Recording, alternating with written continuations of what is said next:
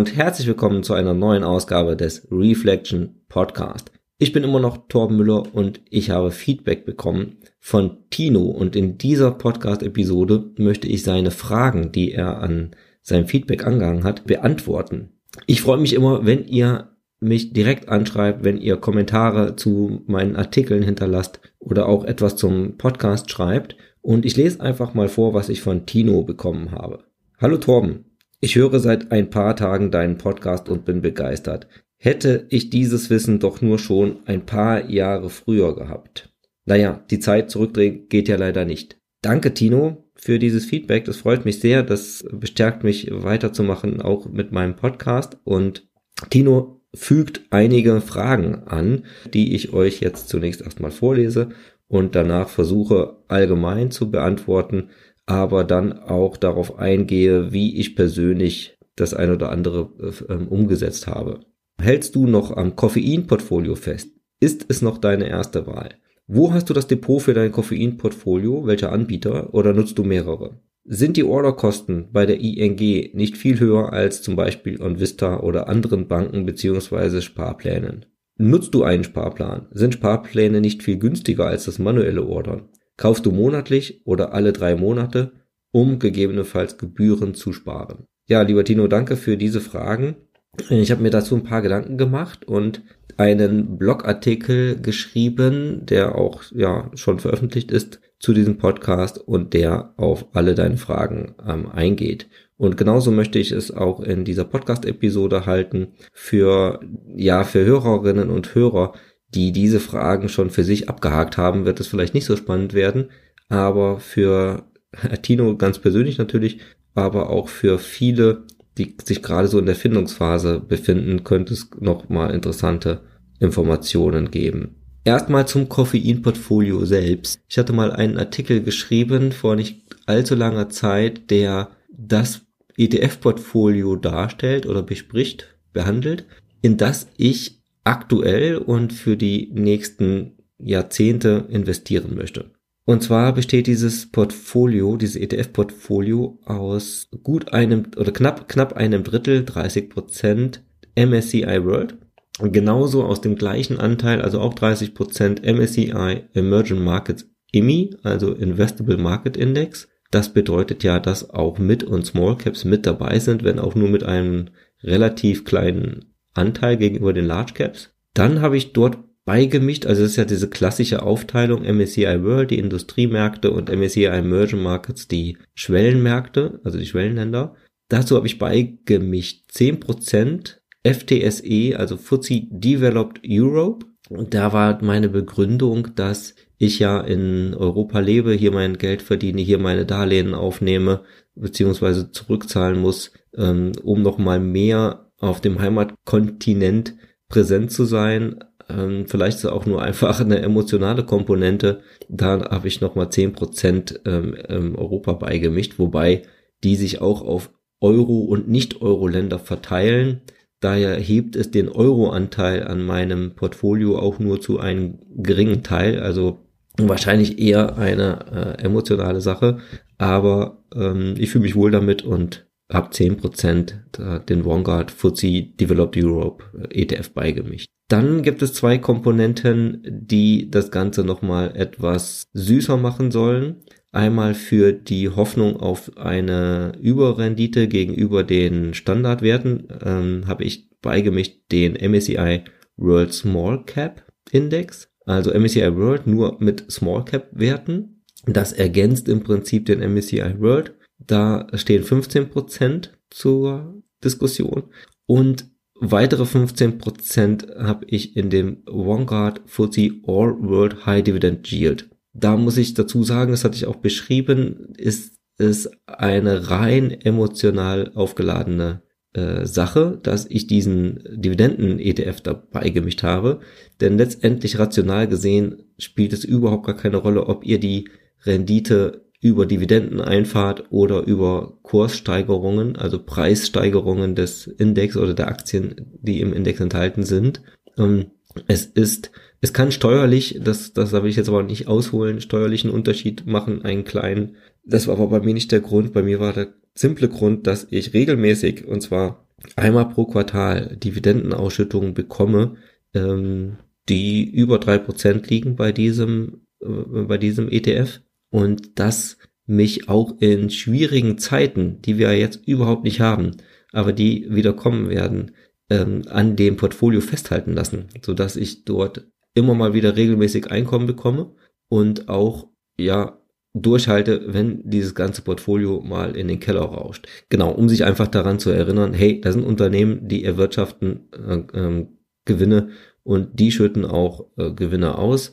Die Sache läuft grundsätzlich und ähm, halte durch. Ja, ihr könnt vielleicht schon ein bisschen raushören. Die Antwort, die ich für Tino habe, ähm, in Bezug auf die Frage, ob ich noch an dem Koffeinportfolio festhalte, ja, auf jeden Fall. Das ist noch meine erste Wahl und ich werde das auch durchziehen, weil äh, grundsätzlich gilt die Umsetzung einer langfristigen Anlagestrategie ist in der Regel erfolgsversprechender, als wenn man regelmäßig hin und her wackelt und da nochmal was ändert und hier nochmal was äh, reinkauft und wieder verkauft. Und bei der Konstruktion dieses Koffein-Portfolios, wie ich es nenne, stand auch dieser Leitgedanke letztlich im Vordergrund. Also ich wollte explizit ein ETF-Portfolio aufbauen, mit dem ich mindestens ein Jahrzehnt und gerne auch noch viel länger äh, zufrieden bin und wo ich, ja, mit dem ich durchhalte. Und normalerweise mag ich diese Börsenweisheiten nicht, aber es ist, besteht auch immer ein Kern Wahrheit da drinne. Das ist der ganz simple Spruch, den jeder kennt, hin und her, macht Tasche leer und so halte ich es hier auch, wenn ich jetzt alle ähm, zwei, drei Jahre diese ETFs wieder austausche. Ich muss immer wieder verkaufen, kaufen und es verursacht Transaktionskosten. Eventuell ähm, wirkt es sich nachteilig auf die zu zahlenden Steuern aus und ja, ich denke, man muss einmal seine Ruhe mit einem Portfolio gefunden haben und dann diese Anfälligkeit für Produktwechsel ja zu überwinden, weil es gibt immer und jedes Quartal oder jedes Jahr zumindestens wieder neue pfiffige ETFs, die vielleicht etwas günstiger sind. Also der gleiche Index, ein ETF von einem anderen Anbieter, der vielleicht etwas günstiger wieder ist in den ähm, Kosten, also in den, in den Gebühren. Oder aber es gibt findige Entwickler in den Banken, die ETFs ähm, erfinden, die eine Überrendite versprechen, weil sie den Index etwas anders gewichten wollen und so weiter und so fort. da könnte man jedes Mal verlegen werden und ähm, wieder von seinem Konzept abrücken. Und genau das sollte nach meiner Meinung, nach meiner Auffassung nicht passieren.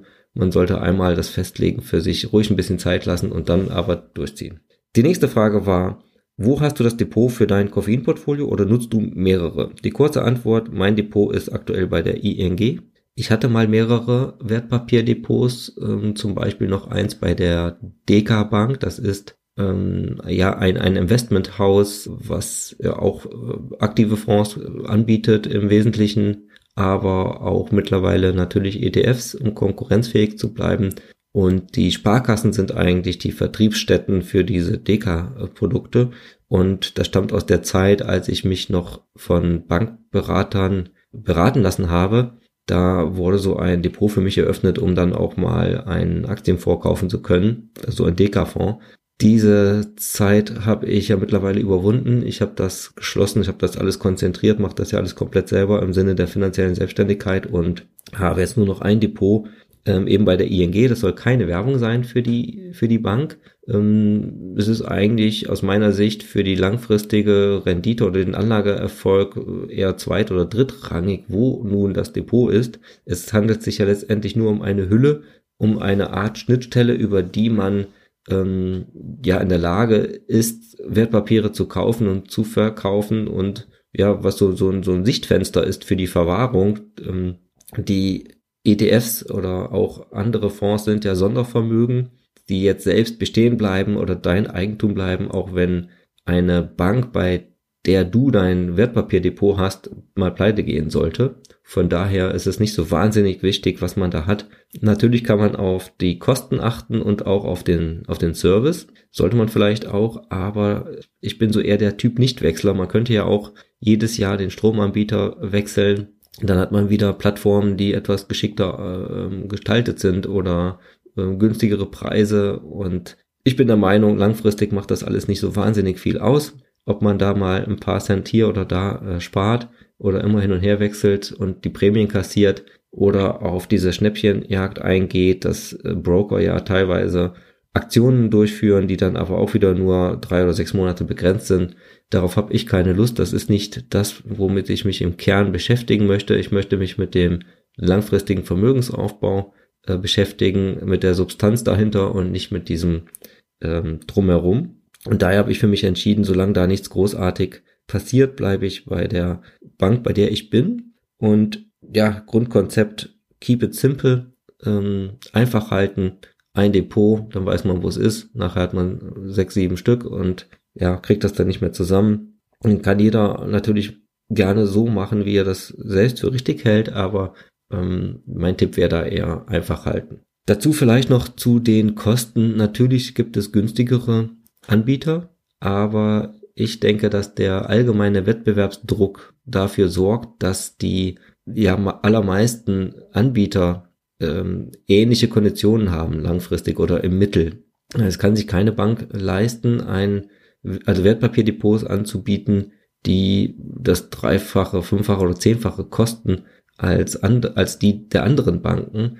Dann würden sie so langsam aber sicher von Wettbewerb ausgeschlossen werden und ihre Kunden verlieren. Also das muss man immer noch mal im Hinterkopf behalten egal wo ihr seid, äh, wenn die Bank wettbewerbsfähig sein möchte, muss sie sich da ein Stück weit angleichen. Und von daher ist es aus meiner Sicht okay, einfach einen Anbieter zu wählen und dann auch mal ein Jahrzehnt oder länger damit zu fahren. Ja, in der nächsten Frage geht es dann auch um die Kosten und zwar lautet sie, sind die Orderkosten bei der ING nicht viel höher als zum Beispiel bei OnVista oder anderen Banken beziehungsweise Sparplänen? Die kurze Antwort Jein oder Ja, die sind es. Es gibt immer günstigere Anbieter, wie eben schon ähm, ausgeholt oder erwähnt. Ähm, zunächst mal die Fakten. Für Fondsanleger oder ETF-Anleger relevant bei der ING sind Sparpläne eventuell. Da lässt sich die ING die Ausführung eines Sparplans derzeit mit 1,75 Prozent vom Ordervolumen vergüten und ja, das geht günstiger bei anderen. Manuelle Wertpapieraufträge an deutschen Handelsplätzen kosten aktuell 0,25 Prozent vom Ordervolumen, also ein Viertelprozent, zuzüglich einer fixen Pauschale von 4,90 Euro. So, jetzt muss man kein großer Mathematiker sein. Ab einem Ordervolumen von 327 Euro ist der Einzelauftrag äh, günstiger. Das heißt, möchte man monatlich 1, 2, 300 Euro sparen oder nur 50, dann ist der Sparplan günstiger. Möchte man monatlich über diese 327 Euro sparen oder investieren in den ETF, dann ist der Einzelauftrag günstiger. Ich habe mal nachgerechnet, bestellt man beispielsweise ETF-Anteile für ca. 500 Euro, dann zahlt man nur noch 1,23 Prozent äh, anstatt der 1,75 und bei 1000 Euro dann entsprechend nur noch 0,74 Prozent und wenn man sogar noch ja, mehr Ordervolumen hat für seine Orders, dann gehen die Kosten oder der Kostenanteil noch weiter runter und wird dann sehr erträglich. Da schließt die nächste Frage direkt an. Ähm, nutzt du einen Sparplan? Sind Sparpläne nicht viel günstiger als das manuelle Ordern? Kaufst du monatlich oder alle drei Monate, um gegebenenfalls Gebühren zu sparen? Ja, genau aus diesen Gründen, die ich oder aus den Zahlenspielen, die ich gerade äh, vorgelesen habe, ist meine Antwort ja, ich kaufe einmal pro Quartal und zwar manuell. Jetzt muss ich aber vorwegschieben, ich rate jedem, der startet mit dem Thema, grundsätzlich einen kleinen Sparplan aufzusetzen. Ganz simpel 25, 50 oder 100 Euro auf einen Standard-ETF und zwar aus einem einfachen Grund. Es ist extrem schwer, dass man äh, also in jeder Börsenlage ähm, seinen Plan auch durchzuziehen. Also jetzt haben wir ja Höchstnotierungen und ähm, auch bei mir steht äh, ja wieder ein Kauf an, also ein manueller Kauf. Und da muss man sich erstmal über, überwinden, tatsächlich auch die Order aufzugeben und zu sagen, okay, ähm, ich habe einen Anlageplan, ich weiß sowieso nicht, ob die Bewertung gerade gut oder nicht so gut ist. Die, die Masse an Marktteilnehmern bewertet es eben gerade so, wie es jetzt ist. Und ähm, ich, ich handle ja auf der Theorie, dass ich selber es nicht als Oberschlaumeier besser weiß als die Masse und da keinen langfristigen Profit rausschlagen werden kann. Also ähm, kaufe ich ja regelmäßig, egal zu welchen äh, Kursen letztendlich. Und ja, da muss man sich dann erstmal überwinden, auch bei den All-Time-High und so weiter dann tatsächlich nochmal zu kaufen. Und das würde man bei einem Sparplan eher verdrängen, beziehungsweise würde man nicht drüber nachdenken, der würde ja einfach regelmäßig automatisiert ausgeführt. Man kann es auch nicht vergessen. Und gerade wenn man am Anfang steht, also zum Beispiel wie Tino, dem würde ich grundsätzlich empfehlen, leg einen kleinen Sparplan an und ähm, investier mal regelmäßig, schau, wie sich das anfühlt, wenn mal so ein paar hundert Euro oder tausend Euro in dem ETF stecken.